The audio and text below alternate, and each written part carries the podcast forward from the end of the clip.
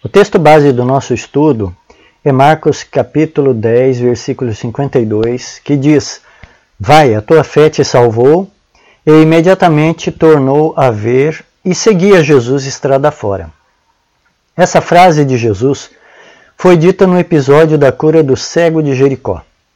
O cego foi identificado como Bartimeu, filho de Timeu, um mendigo que ficava à beira do caminho na entrada da cidade de Jericó pedindo esmolas. Quando Bartimeu ouve que era Jesus que estava entrando na cidade, ele começa a gritar: Jesus, filho de Davi, tem compaixão de mim. Depois que Jesus cura o cego, diz a frase do nosso texto base: Vai, a tua fé te salvou. Bartimeu não recebeu apenas sua visão de volta, mas alcançou salvação. Como assim? O conhecimento de Bartimeu sobre quem era Jesus o salvou. O fato de Bartimeu conhecer que Jesus era não apenas o Nazareno, mas era o filho de Davi, o descendente real prometido, o Messias, esse conhecimento salvou Bartimeu. Você percebe que há um conhecimento sobre Jesus que nos salva? Tudo depende de como você conhece a Jesus. Se ele for apenas um sábio ou mestre, esse conhecimento não salvará você. Mas se Jesus for para você o Salvador prometido na palavra de Deus, esse conhecimento salvará você. Quem contou para Bartimeu que Jesus era o prometido filho de Davi, o Rei Celestial encarnado na terra? Quem ensinou isso a Bartimeu?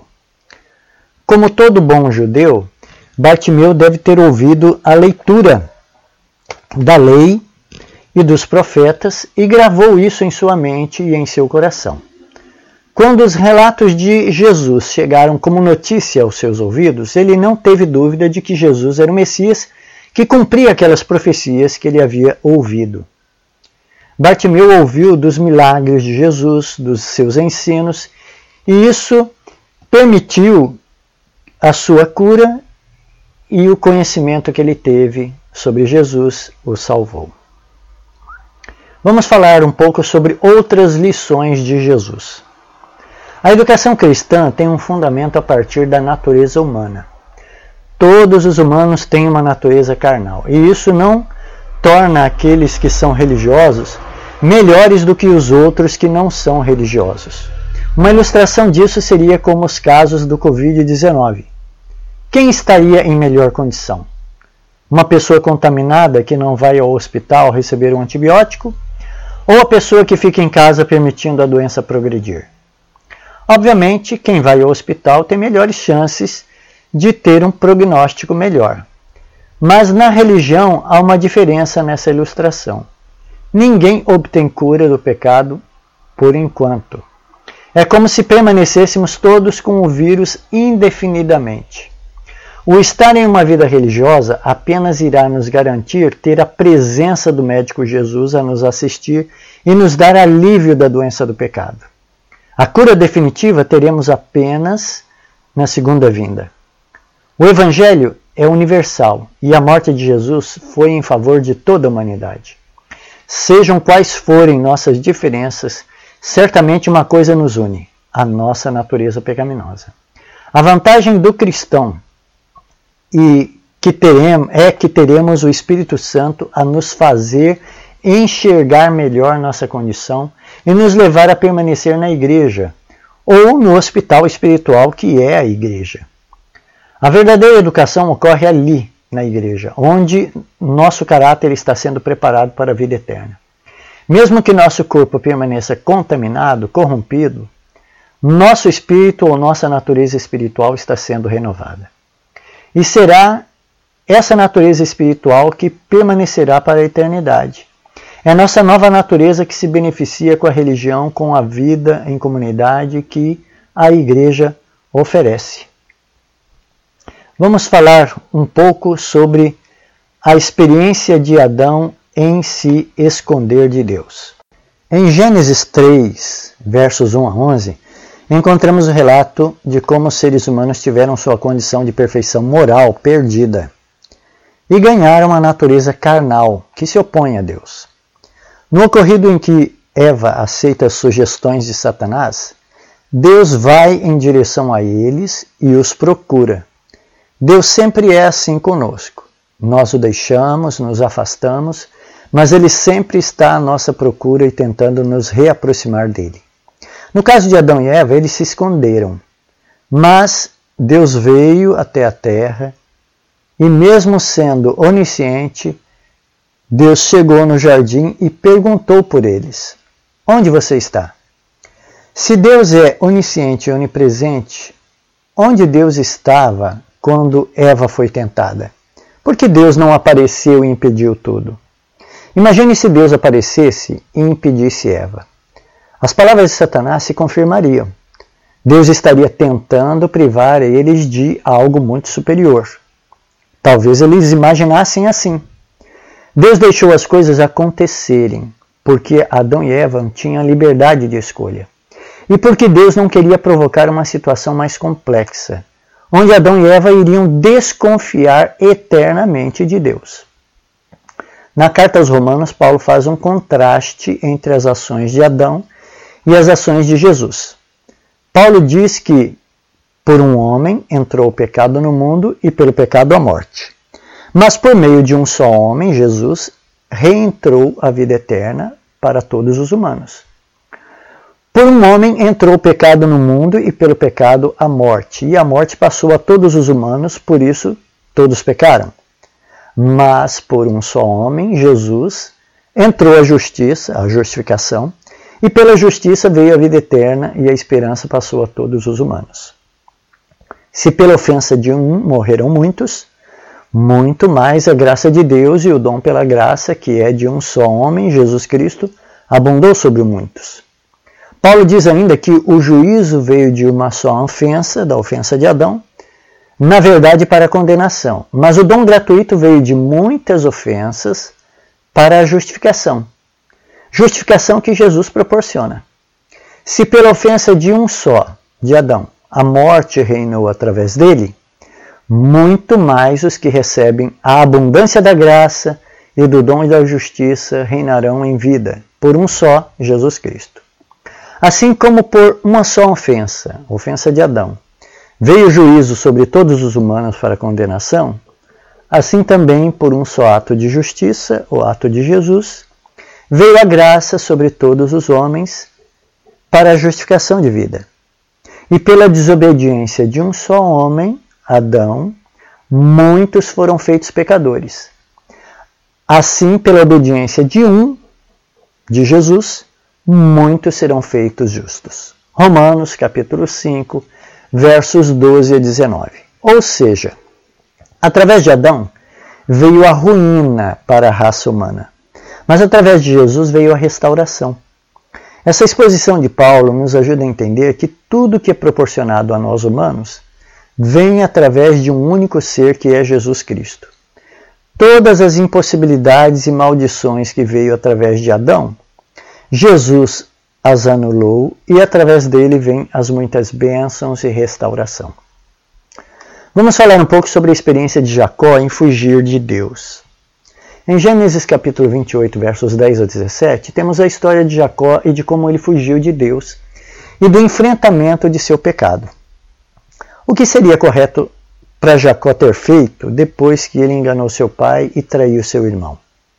Jacó deveria ter reconhecido seu erro contado a verdade a seu pai e pedido desculpas a seu irmão. Mas Jacó fugiu, sem nem mesmo confessar seus pecados a Deus.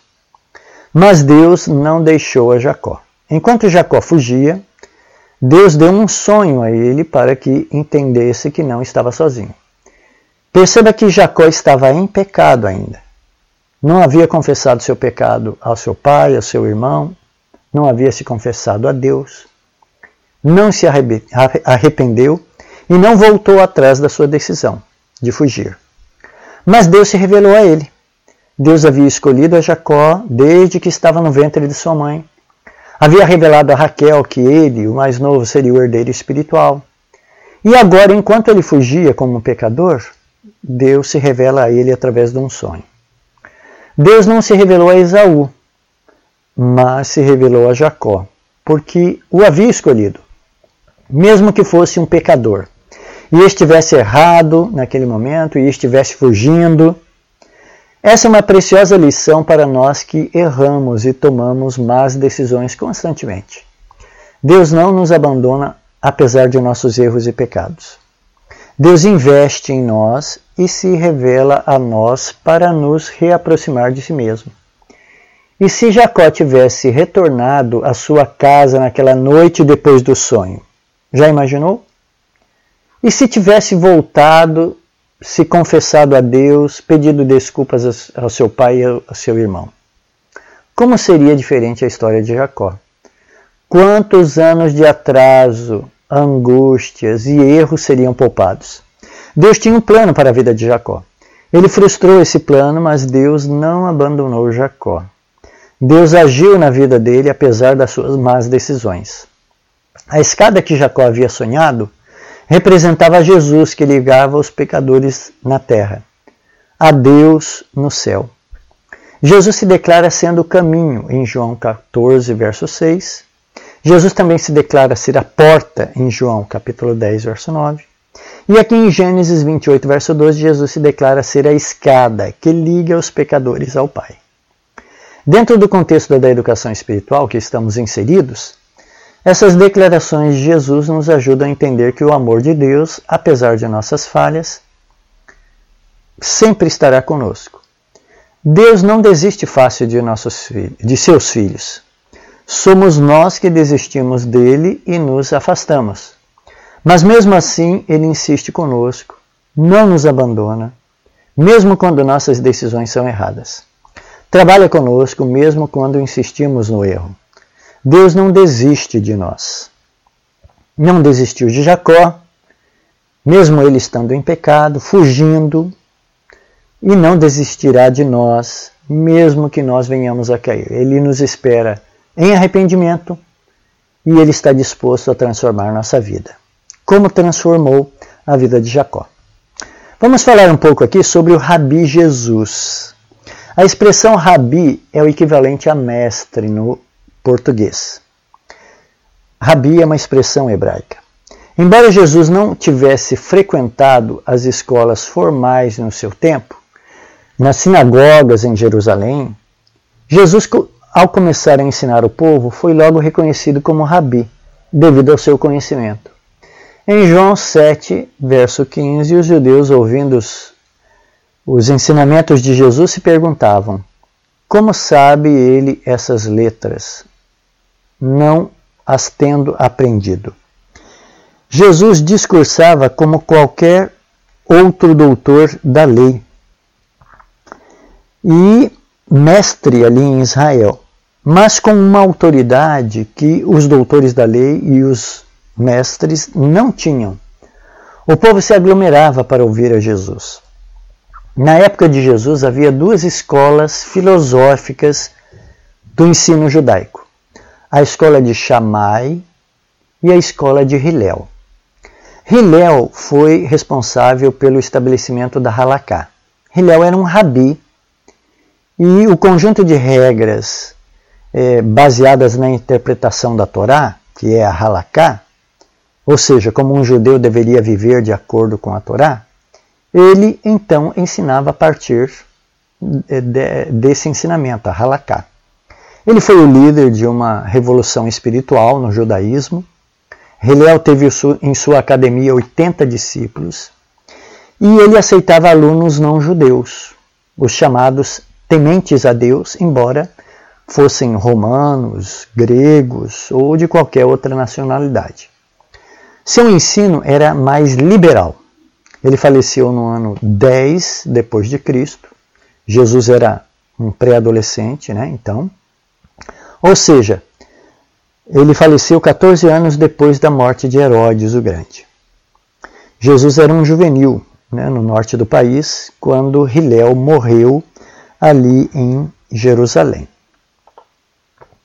Shammai era um rabi judeu nascido no século I eh, depois de Cristo. Ele nasceu ali praticamente no mesmo tempo de Jesus, um líder religioso importante e grande na literatura rabínica, na Mishnah, ele era o adversário de Hilel, né? adversário ali filosófico.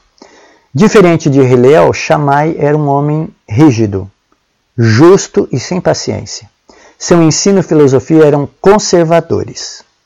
Se opunha ao Império Romano e a toda a cultura estrangeira. No entanto, Jesus frequentou, não, não frequentou as escolas rabínicas em Nazaré e nem em Jerusalém. Jesus não obteve esses conceitos filosóficos de Hillel ou de Shammai. No episódio que Jesus, aos 12 anos, vai a Jerusalém, pela primeira vez, em João capítulo 2, verso 46, o menino Jesus já interrogava os doutores da lei. Provavelmente o rabi Shammai conheceu o menino Jesus nessa ocasião. Mas foi o rabi Gamaliel que foi contemporâneo de Jesus. Quando Jesus começou o seu ministério, Gamaliel era rabi que ensinava em Jerusalém. Paulo foi ensinado por Gamaliel também. Mas Jesus não participou desses ensinos e nem de suas filosofias. A interpretação de Jesus sobre as Escrituras era exclusiva e não foi influenciada por teorias ou suposições humanas. Os judeus chamavam um grande rabi de Rabã. Jesus era o grande rabi, ou o Rabã, o maior de todos. Mas Jesus não era somente o mestre, ele era o próprio Deus encarnado. Era a grande revelação sobre Deus e no formato humano. Jesus foi nosso substituto, Jesus foi nosso Salvador e sempre será o nosso grande mestre, o grande Rabã. Devemos a cada dia nos submeter a aprender dele através dos seus ensinos nos evangelhos. Vamos falar um pouco mais sobre isso, os ensinos de Jesus nos evangelhos. Um dos primeiros ensinos de Jesus ao povo daquela época foi exatamente sobre a lei de Deus. O primeiro sermão de Jesus, o Sermão da Montanha, foi sobre os mandamentos que o povo estava ignorando. Jesus destacou seis mandamentos para aquela geração de crentes no Sermão da Montanha. Em Mateus 5:21, Jesus ensina o primeiro mandamento dizendo: abre aspas. Vocês ouviram que foi dito aos antigos: não mate. E ainda, quem matar estará sujeito a julgamento. Eu, porém, lhes digo que todo aquele que se irá contra seu irmão estará sujeito a julgamento. E quem insultar o seu irmão estará sujeito a julgamento no tribunal. E quem o chamar de tolo estará sujeito ao inferno do fogo. Mateus capítulo 5, verso 21 e 22. Por que Jesus começou falando sobre o sexto mandamento, não matar? O primeiro século era muito violento. Os judeus estavam em constante tensão com os romanos que dominavam suas terras e os judeus desejavam matar os soldados romanos. Jesus então lembra do sexto mandamento e vai além, dizendo que se até xingassem os romanos, eles seriam réus no dia do juízo. Jesus diz que antes de vir à igreja, vá primeiro reconciliar-se com o seu irmão, verso 24. E assim nós entendemos o ensinamento aqui de Jesus que eles deveriam até mesmo se dar bem com os romanos. O segundo mandamento que Jesus faz àquela geração de crentes se lembrar foi o sétimo mandamento do adultério, no verso 27, aí de Mateus capítulo 5. Os hábitos dos pagãos romanos estavam entrando na sociedade judaica, e Jesus os lembra que deveriam honrar o casamento.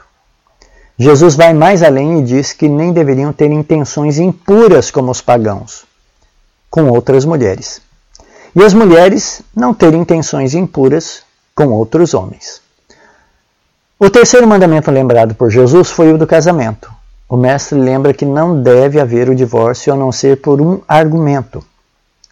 Quem repudiar a sua mulher, exceto em caso de relações sexuais ilícitas, a expõe a se tornar adúltera. E aquele que casar com a repudiada comete adultério. Mateus 5, verso 32. O quarto mandamento que Jesus ensina àqueles crentes foi sobre cumprir seus juramentos e votos religiosos. Votos como dízimos, ofertas, votos de gratidão. Esses votos deveriam ser honrados. Está em Mateus capítulo 5, verso 33. O quinto mandamento ensinado por Jesus fala sobre a violência. Jesus diz: Não resistam ao perverso. Se alguém lhe der um tapa na face direita, ofereça-lhe também a face esquerda. Se alguém quer processar você e tirar-lhe a túnica, deixe que ele leve também a capa. Se alguém obrigar você a andar uma milha, vá com ele duas. Dê a quem lhe pede e não volte as costas ao que lhe pedir emprestado. Mateus capítulo 5, versos 39 a 42. O sexto mandamento que Jesus ensina é sobre o amor aos inimigos. Ame os seus inimigos e orem pelos que perseguem vocês, para demonstrarem que são filhos do Pai de vocês que está no céu. Mateus 5, versos 44 e 45. Veja que Jesus ensina que devemos amar o próximo e os que estão distantes também, os inimigos. Aqui há uma grande lição no fato de Jesus começar seu ministério reeducando o povo nos mandamentos de Deus. Jesus, como mestre dos mestres, o Rabã, sempre estava reconceituando o povo através dos seus ensinos. Em um tempo de ostentação nas redes sociais, hoje, Jesus disse algo que nos pode ajudar. Ele disse, abre aspas, quando ajudarem alguém necessitado, não façam como os hipócritas que tocam trombetas nas sinagogas e nas ruas para serem elogiados pelos outros. Quando ajudarem alguém necessitado, não deixe que a mão esquerda saiba o que a mão direita está fazendo. Mateus capítulo 6, versos 2 e 3. Ou seja, Jesus está nos ensinando hoje que quando ajudarmos alguém, não tiremos fotos, não publiquemos isso em redes sociais, não publique sua bondade, não ostente obras de justiça. Outro ensino precioso de Jesus foi sobre as coisas materiais. Jesus ensinou, abre aspas, não ajuntem tesouros aqui na terra, onde as traças e a ferrugem os destroem, e onde os ladrões arrombam casas e os furtam. Ajuntem os seus tesouros no céu, onde as traças e ferrugem não destroem, e onde ladrões não arrombam nem furtam. Onde seu, seu tesouro estiver, ali também estará o seu coração. Mateus capítulo 6, versos 19 a 21. Jesus também falou sobre as coisas que assistimos ou usamos o nosso tempo nelas. Ele ensinou, abre aspas, seus olhos são como uma lâmpada que ilumina todo o corpo. Quando os olhos são bons, todo o corpo será se encherá de luz. Mas quando os olhos são maus, o corpo se encherá de escuridão. E se a luz que há em vocês é na verdade escuridão, como será profunda essa escuridão? Mateus capítulo 6, verso 22 e 23. Atualizando para a nossa situação hoje, Jesus estava ensinando o seguinte: cuidado com o que você assiste, com o que você lê. O que você coloca diante dos seus olhos irá fazer você ser trevas ou luz. Muitos de nós somos trevas, porque enchemos nossa mente com violência, impureza em filmes, séries, novelas e livros. Outro ensino maravilhoso de Jesus foi sobre a ansiedade. O século XXI é o século da ansiedade e depressão. Ansiedade é o excesso de preocupação pelas coisas do futuro. Depressão é excesso de preocupação com o passado. E pânico é o excesso de preocupação pelas coisas de hoje, do presente. Mas Jesus ensina: não andem ansiosos pela sua vida. Jesus orienta a tirarmos nossa atenção de nossa vida e observar a natureza. Jesus diz: olhem as aves do céu, olhem os lírios do campo. Versos 26 e 28 de Mateus 6. Jesus ainda recomenda: não se preocupem dizendo o que vamos comer, o que vamos beber, o que vamos vestir essas coisas ocupam o pensamento dos pagãos, mas seu Pai Celestial já sabe do que vocês precisam. Busquem em primeiro lugar o reino de Deus e a sua justiça, e todas essas coisas serão acrescentadas. Mateus capítulo 6, versos 31 a 33. Há muitas lições do mestre dos mestres. Estude os evangelhos e você terá mais lições como esta e você obterá paz em sua vida por causa desses ensinamentos de Jesus. Vamos falar um pouco como ser um aluno do Mestre dos Mestres e como ter um melhor aprendizado nos ensinos de Jesus. Em Marcos capítulo 10, verso 46, encontramos a história do cego Bartimeu, que conseguiu entender que Jesus era o Messias, mesmo só ouvindo sobre seus ensinos e milagres. A grande maioria das pessoas que viam a Jesus não o enxergava como Deus encarnado. Poucos o reconheciam como o Messias. Mas o cego Bartimeu, que não enxergava, sabia que Jesus era o filho de Davi. Esse era um título messiânico que, que reconhecia que Jesus era da linhagem real e o Messias prometido. As coisas espirituais são assim, não podem ser enxergadas com a visão natural, mas elas são admitidas pela fé. Bartimeu ouviu sobre Jesus e quando soube que ele estava próximo, gritava a todos que aquele era o filho de Davi. Esse episódio é cheio de lições, pois essa é a nossa obra hoje. Gritar ao mundo que Jesus é o Deus encarnado, o filho de Davi. Anunciar ao mundo os ensinos do Mestre dos Mestres. E encaminhar as pessoas à verdadeira educação. Paulo, escrevendo aos crentes hebreus, diz assim: A esta altura já deveriam ensinar vocês já deveriam ensinar outras pessoas e, no entanto, precisam que alguém lhes ensine os conceitos mais básicos da palavra de Deus. Ainda precisam de leite e não podem ingerir alimento sólido. Quem se alimenta de leite ainda é criança e não sabe o que é justo. O alimento sólido é para os adultos, que pela prática constante são capazes de distinguir entre o certo e o errado. Hebreus capítulo 5, versos 12 a 14. Ou seja, se você é um crente já de alguns anos. Você não pode ficar nas coisas básicas da vida espiritual.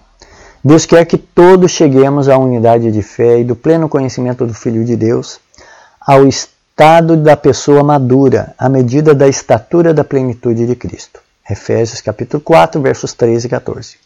E esse crescimento acontece estudando a palavra de Deus, estudando as, as profecias de Daniel e Apocalipse, lendo o Espírito de Profecia, Muitos de nós são anões espirituais.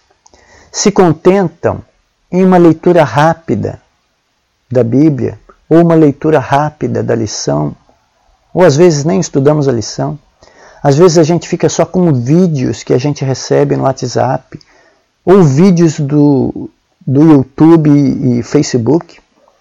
Isso não levará a cada um de nós a crescer espiritualmente, mas apenas sermos anões espirituais. O livro Testemunhos diz assim: Muitos, apesar dos anos de cristianismo, não avançaram no conhecimento e na verdadeira santidade. São anões espirituais. Em lugar de progredirem até a perfeição, voltam-se para as trevas e escravidão do Egito. Sua mente não é exercitada na piedade e na verdadeira santidade. Livro Testemunhos, volume 2, página 123, parágrafo 2. A caminhada cristã é uma caminhada de reeducação de conceitos e hábitos. Aqueles que deixam de estudar e se atualizar estarão regredindo.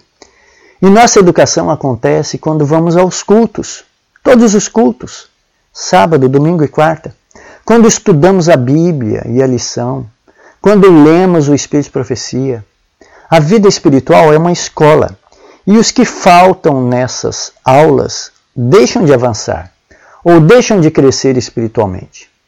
E assim permanecem anões espirituais. E nosso alvo é ter a estatura e maturidade de Jesus. Paulo diz: Nós temos a mente de Cristo. 1 Coríntios capítulo 2, verso 16. E essa é a nossa meta: ter a mente, os pensamentos de Cristo, e a mesma imagem e semelhança de Jesus.